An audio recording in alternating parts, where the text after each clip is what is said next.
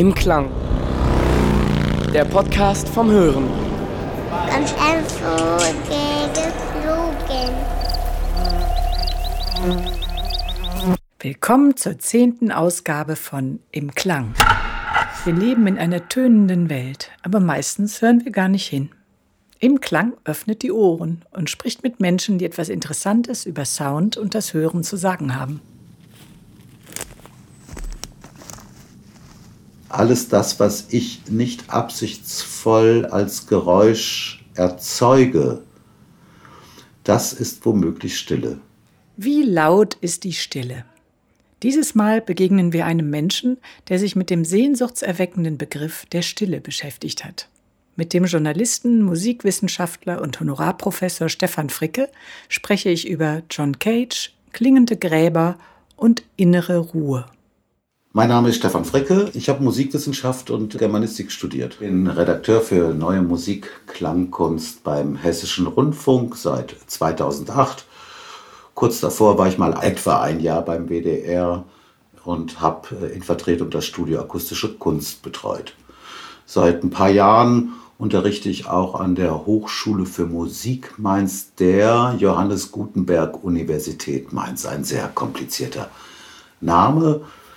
Dann und wann schreibe ich auch Texte über Musik oder über Soundart. Ja, das ist es vielleicht im Großen und Ganzen. Was unterrichtest du denn an der Uni? Ja, an der Mainzer Musikhochschule unterrichte ich äh, Klangkunst und auch neue Musik. Also Komposition oder Musikwissenschaft? Äh, in dem Fall ist es sogar, obwohl ich es gar nicht selber gelernt habe, so geht es sogar in den Bereich der Komposition und Musikgeschichte. Bevor wir ins Thema einsteigen, erstmal die Frage, was hörst du gerade jetzt, Stefan? Jetzt, äh, das letzte, was ich gehört habe, war tatsächlich, nämlich ungefähr zehn Minuten bevor wir begonnen haben zu sprechen, eine Single Musik kaputter Geldautomaten vom Institut Diskothek Hamburg West. Da scheint mir natürlich eher ein bisschen so ein künstlerisches Spiel zu sein als dass ich es jetzt so ganz ernst nehmen kann. Also die haben da irgendwie, so zumindest mal äh, der Aufdruck der Single, sich äh, kaputte Geldautomaten von Diebold, Nixdorf, IBM, solche Geldautomaten wohl besorgt und da diese Fehlergeräusche aufgenommen und das irgendwie gemixt, ja, und daraus eine Single gemacht.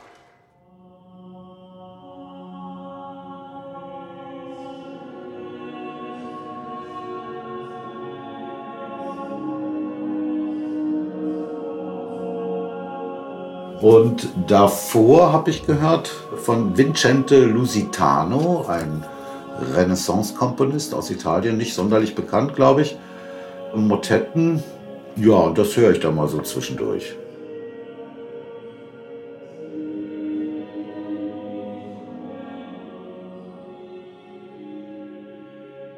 Gibt es Geräusche jenseits von komponierter Musik, die du besonders gerne hörst? Ich finde immer faszinierend die ersten 15 Milliliter aus einer Weinflasche. Dieses Geräusch, was dann passiert, was dann ja auch plötzlich weg ist. Das ist wirklich nur ein kleiner Moment, so ein bestimmtes Plop.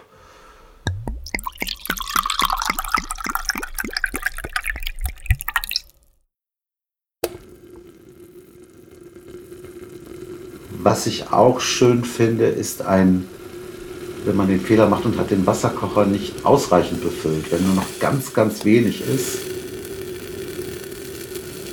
Und macht den Deckel auf, dieses Zisch, was dann kommt. Das ähm, mag ich auch sehr gerne.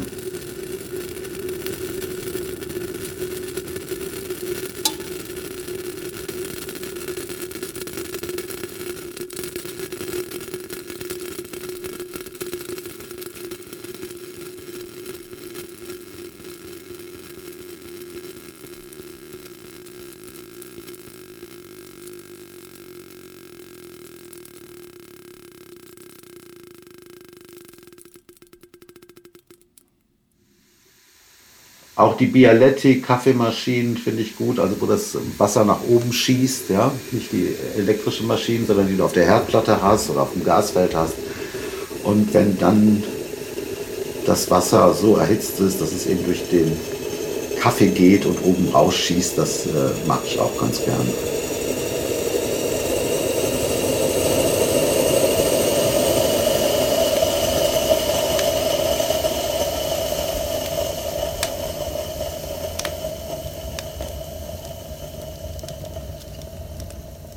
Feuer ist auch gut, natürlich immer gut.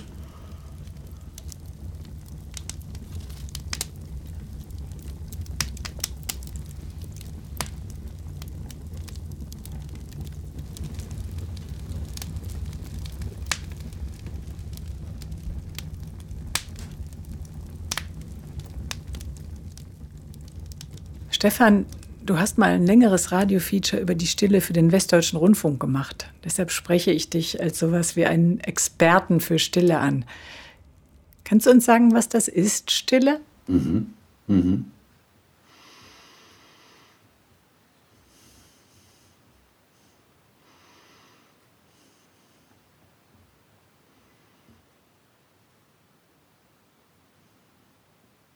Indem ich jetzt vielleicht nicht gesprochen habe, geschwiegen habe, ist ja so was eingetreten wie Stille. Du hast mich gefragt, ich habe gewartet mit der Antwort, aber auch gewartet mit der Antwort, um vielleicht die passenden Wörter zu finden, aber dann eigentlich gemerkt, genau das ist es. Und das, was jetzt im Hintergrund zu hören war, ist auch Stille. Alles das, was ich nicht absichtsvoll als Geräusch erzeuge. Und Musik ist immer die absichtsvolle Erzeugung von Sound. Das ist womöglich Stille. Also ich bin still, aber der andere macht etwas. Dann ist es die Stille, die mich umgibt. And now a performance of John Cage's 433. Und dann sind wir eigentlich auch schon im Zentrum von 433. Ein Pianist, bekleidet im Frack, betritt die Bühne eines Konzertsaals. Er verbeugt sich vor dem Publikum, setzt sich an den Flügel, blättert seine Noten auf und drückt dann den Knopf einer Stoppuhr.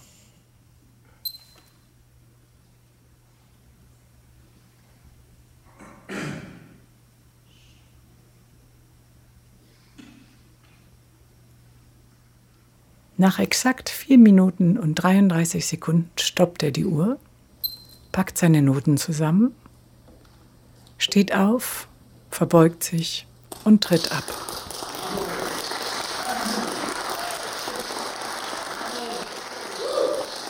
Das ist eine mögliche Aufführung des Stücks 433 von John Cage, dem wahrscheinlich radikalsten Komponisten der Moderne.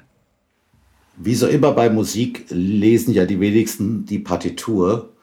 Dieses Stück hat zwar den Namen 433, könnte aber eben auch ganz anders heißen. Das könnte 8 Stunden, 4 Minuten und 2 Sekunden heißen.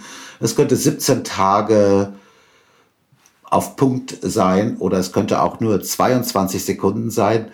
Der Titel ergibt sich daraus, welche Zeit des Nichtstuns, des musikalischen Nichttuns ich vorab vereinbare. So steht es in einer Partiturausgabe von John Cage. Man muss mal sofort dazu sagen, ganz schnell, dieses Stück gehört philologisch zu den aller, aller schwierigsten Stücken überhaupt. Man denkt es nichts, das ist so einfach, jeder kann das aufführen, jeder soll das aufführen. Äh, immer aus der Perspektive des Aufführen, des Interpreten. Äh, ist es in einem Gesamtgefüge? Ist es womöglich ein musikalisches Nichtstun, die Pause einzuhalten im Bruckner-Symphonien oder anderswo? Bei 433 ist es nur dieses Schweigen, dieses meinetwegen jetzt mit Anführungszeichen pausieren. Es ist ja auch die Besetzung nicht vorgeschrieben bei 433. Es kann eine Mundharmonika sein, das kann eine Altposaune sein. Also es können sehr, sehr viele verschiedene Instrumente sein. ist philologisch eines der schwierigsten Stücke überhaupt, weil Cage sehr verschiedene Fassungen vorgelegt hat. Ich habe eben gesagt, ah, man vereinbart die Aufführungszeit. Ja, das steht erst in einer späteren Partitur. In den ersten zwei Partituren, die uns überliefert sind, sind die drei Sätze, das Stück besteht aus drei Sätzen, ziemlich genau markiert. Der eine Satz ist 2 Minuten 33, der andere ist irgendwie nur 30 Sekunden. Der dritte Satz dann eben entsprechend lang, um auf die 4 Minuten 33 zu kommen, aber davon löst er sich eben in dieser besagten Partiturausgabe, deren Vorwort ich jetzt äh, paraphrasiert habe. Da hat der Cage sich eben auch weiterentwickelt, die Dreisätzigkeit auch irgendwann aufgehoben, aber das Stück ist in der Welt mit all seinen Mythen, Legenden und äh, Geschichtchen, die drumherum sind. Und dann ist es sehr, sehr schwierig, sich davon zu lösen. Kann man das Stück dann immer wieder aufführen oder lebt das von der Überraschung? Auf jeden Fall, man kann das jeden Tag aufführen. Wenn ich mit mir eine quasi meditativ sozusagen vereinbare, ich sage jetzt mal nichts. Tazit heißt ja, er, sie, er schweigt im Lateinischen und die Musiker, der Musiker, die Musikerin schweigt. Also sie spielt nicht. Und das kann ich natürlich meditativ mit mir vereinbaren. Ich werde morgens wach, trinke vielleicht schon eine Tasse Kaffee oder Tee und dann setze ich mich hin und vereinbare mit mir, jetzt mache ich nichts. Was passiert dann, wenn ich nichts mache? Vielleicht höre ich meinen Herzschlag, vielleicht höre ich sogar mein Nervensystem, vielleicht höre ich aber auch einfach innere Stimmen, einfach Gedanken, Gedanken, die schweifen. Die Meditation will natürlich, dass diese Gedanken verschwinden, aber vielleicht sind wir da noch nicht so weit und beschäftigen uns mit unseren Gedanken. 433, äh, wir dürfen nicht vergessen, das ist von 1952, dieses Stück. Das ist natürlich Cages Versuch gewesen, durch diese ganze Rahmensetzung von Partitur, ein Ausführender setzt sich an sein Instrument, agiert mit dem Instrument, was da alles gar nicht so richtig steht, ist das natürlich eine Rahmenbildung des westlichen Konzertumgangs durch das Verweigern von Virtuosität. Darauf hinlenken will, es gibt auch noch etwas anderes als Musik, was, wenn du willst, du genauso hören kannst wie Musik oder als Musik. Also es gibt keinen Unterschied zwischen dem Gitarrenakkord oder einem Flageolett auf dem Cello zu dem, ob ein Hund bellt in dem Moment oder ein Regentropfen laut fallend zu hören ist oder einem Blätterrauschen.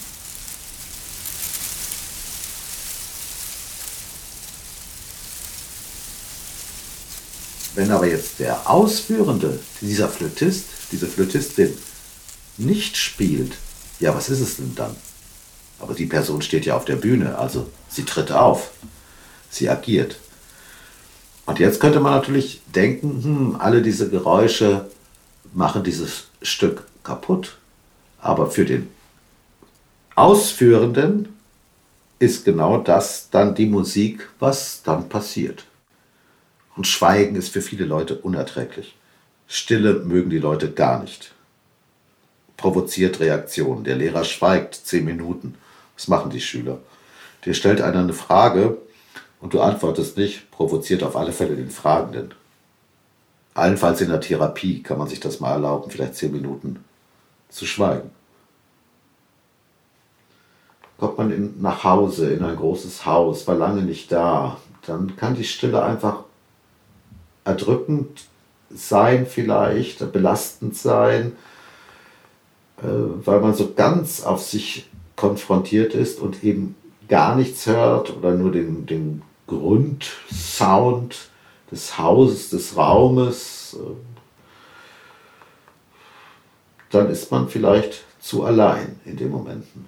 Es ist vielleicht auch sinnvoll, ähm, irgendwas mit Klang zu machen oder man geht vielleicht im Wald spazieren und da klingt immer was.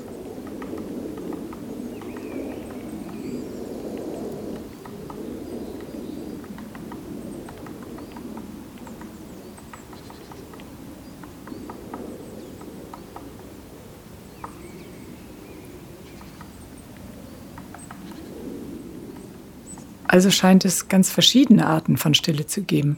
Auf jeden Fall. Bei 433 vielleicht der Genuss eines relativ ruhigen Klangbads, in dem man nur die Bewegung oder vielleicht das Atmen der Menschen um sich herum hört, also entspannende Stille. Oder aber man nimmt genau diese Stille als peinlich wahr, weil man sich mit jedem Hüsteln hörbar machen würde. Peinliche Stille also. Oder was ist denn Totenstille? Totenstille, das kommt sicherlich daher, dass der Tote im Regelfall schweigt. Ich muss dazu sagen, seit äh, vielen Jahren mache ich ein Projekt zusammen mit meinem Istanbuler Kollegen und Freund, dem äh, Komponisten und Musikwissenschaftler Alpa Maral. Wir besuchen Gräber von Komponisten und Komponistinnen, um uns anzuhören, wie es denn klingt an diesen Gräbern der Tonerfinder.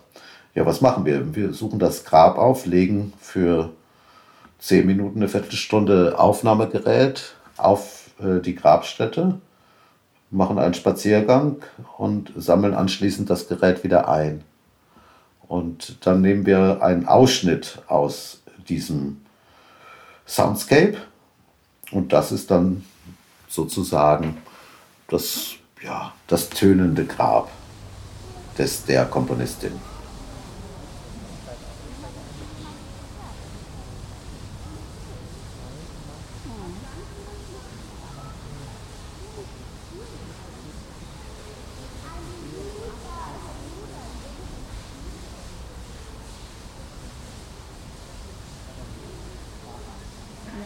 Mit den Fähigkeiten äh, des Toten hat es äh, nicht viel zu tun, wenngleich ich immer schon mal dachte bei bestimmten Gräbern, ah, die Aufnahme ist ja ein bisschen so, wie du eigentlich auch komponiert hast.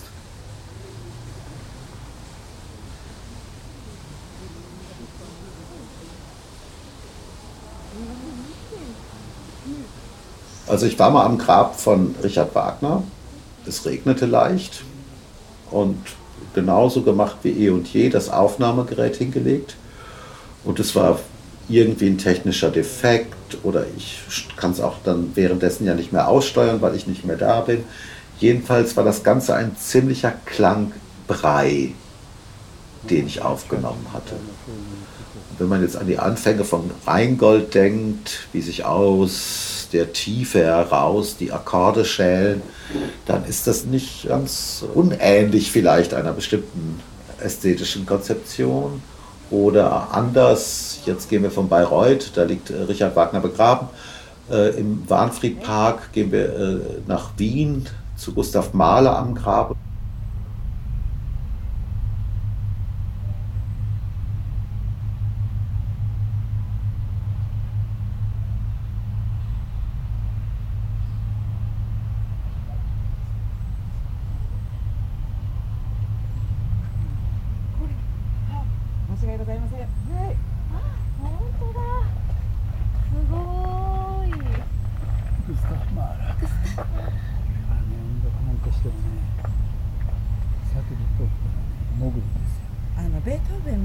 Als ich da die Aufnahme einsammelte, hörte ich äh, mehrere verschiedene japanische Stimmen, drei waren es an der Zahl, die auf dem Grab von Maler fast tanzten und sich äh, vergewisserten, dass das gegenseitig vergewisserten, dass das ein ganz, ganz großer Komponist ist. Und wenn ich jetzt daran denke, wie viel Stimmen Gustav Mahler in seinen Stücken eingesetzt hat, auch teilweise das Spiel mit äh, Hochkultur, äh, weniger Hochkultur in seinen Sinfonien oder im äh, Lied der Erde, dann fand ich da auch irgendetwas Verwandtes wieder.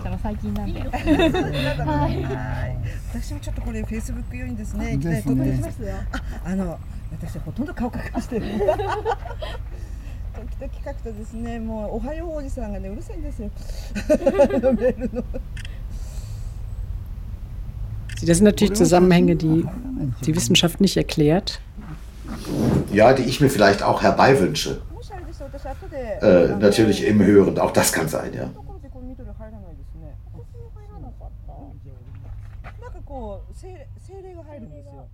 Eine Stille, die keine tieffrequenten, angsterzeugenden Komponenten enthält, also eine akustische Situation, die offensichtlich nicht bedrohlich ist, darstellt, Kann die uns die Tür zu uns selbst öffnen oder uns uns selber näher bringen?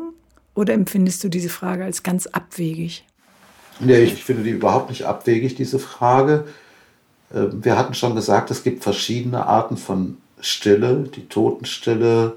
Es gibt Naturgeräusche, die so kräftig sind, dass sie uns bedrohen, auch Zivilisationsgeräusche. Und als drittes, glaube ich, gibt es auf jeden Fall ein Spektrum von Geräuschen, die wir nicht beeinflussen. Das sage ich jetzt mal, ist Stille, die uns beruhigen kann, die uns besänftigen kann, die auch die Atemfrequenz äh, reduziert. Wir kennen das beim Spaziergehen im Wald. Wir gehen nicht, rennen nicht so schnell durch den Wald, als wenn wir anderswo spazieren gehen, im Park vielleicht. Wir gehen langsamer. Das mag auch mit der Bodenbeschaffenheit zusammenhängen. Ich glaube, je natürlicher die Umgebung ist, in der wir uns bewegen, desto natürlicher ist auch unsere eigene Bewegung in diesen Kontexten. Es sei denn, ich jogge absichtsvoll durch den Wald, dann brauche ich natürlich ein Tempo, was eben dem Joggen entspricht. Aber wenn ich gehe, wird es ein anderes Tempo sein als in freier Landschaft.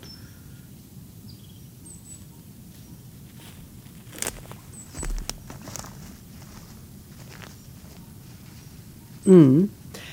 Also dann ist das Gehen sozusagen, das langsamere Gehen synonym mit äh, mehr bei sich selbst sein. Also wir hasten nicht irgendwo hin, sondern...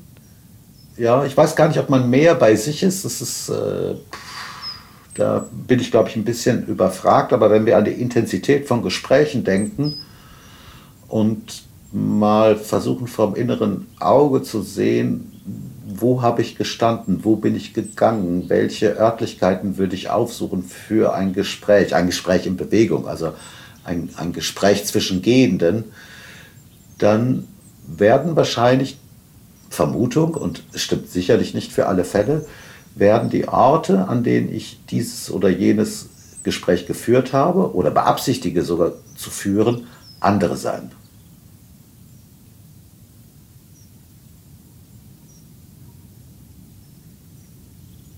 Dieser stille Begriff ist ja jetzt nicht nur ein buddhistischer Begriff, den gibt es im Christentum auch natürlich, in verschiedenen Konfessionen wo, und in anderen äh, äh, Religionen auch, wo Stille eingesetzt wird, um doch so eine Art zwischen Meditation, Konzentration, Zuwendung, Loslassen. Mhm. Und das sind ja schon zwar vier nahe Begriffe vielleicht, aber sie meinen immer was anderes ein bisschen Fokussierung, würden ja auch viele heute sagen, um diese sozusagen in einem älteren deutschen Wort zusammenzufassen. Also ist Stille vielleicht ein Begriff, der nicht eine Lautsphäre beschreibt, in der es eher leise ist, sondern vielmehr einen inneren Zustand von Ruhe, die Abwesenheit von einem ununterbrochenen Gedankenstrom, der uns durch den Alltag treibt, die Abwesenheit unserer geistigen Unruhe ja, ein, ein fortwährendes Programm von Beschäftigung jedenfalls. Das ist vielleicht Alltag. Auch John Cage hat in 433 dieses heilige stille Konzept mitgedacht. Cage beschäftigte sich Anfang der 50er Jahre mit der Konzeption eines Stückes, was er Silent Prayer nennen wollte, also stilles Gebet. Das indiziert jetzt auch ein bisschen das Religiöse, was man hineinlegen kann. Und tatsächlich in dieser Zeit kommen die Hits auf, die so zwischen vier bis fünf Minuten lang sind. Ja, aber das ist offensichtlich auch etwas, auf was man sich einlassen kann, zwischen vier und fünf Minuten. Das ist schon ein bisschen, ja, da brauche ich schon Aufmerksamkeitszeit, aber auch nicht zu viel. Also fünf Minuten geht immer. Warte mal, noch fünf Minuten sagen wir auch, ne? Fünf Minuten nehmen wir auch immer in Kauf, wenn das jemand sagt. es ist nirgends still. Das ist die Quintessenz von all dem, was immer wir auch sagen über John Cage. Stille ist hier nur das Hilfswort, um zu unterscheiden zwischen absichtsvoll produzierten Klängen, von uns absichtsvoll produzierten Klängen und der Hülle und Fülle von unabsichtlich produzierten Klängen um uns herum.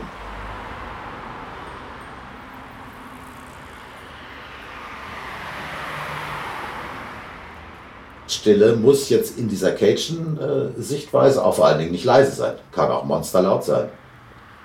Auch das vorbeifahrende Auto. Ich bin nicht derjenige, der diesen Sound erzeugt hat, sondern irgendjemand aus irgendwelchen Gründen ist zufällig an mir vorbeigefahren mit diesem Auto, hat den Sound erzeugt. Okay, auch das ist Stille. Im Cajun-Sinne. The sound experience, which I prefer to all others, is the experience of silence. And the silence almost everywhere in the world now is, is um, traffic. If you listen to Beethoven or to Mozart, you see that they're always the same. But if you listen to traffic, you see it's always different.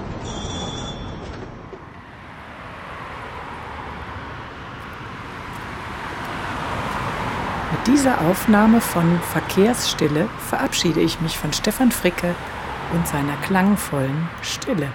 Danke, Stefan. Bis dahin. Gerne, ich danke. Bis dann, du. Tschüss. Ich freue mich, wenn ihr im Klang liked, abonniert und weiterempfehlt. Und wir freuen uns wie immer über Input in Form von guten Ideen, Vorschlägen und Kommentaren. Schreibt uns. Ich bin Marilyn Jansen und wünsche euch bis zum nächsten Mal alles Liebe und viele stille Momente.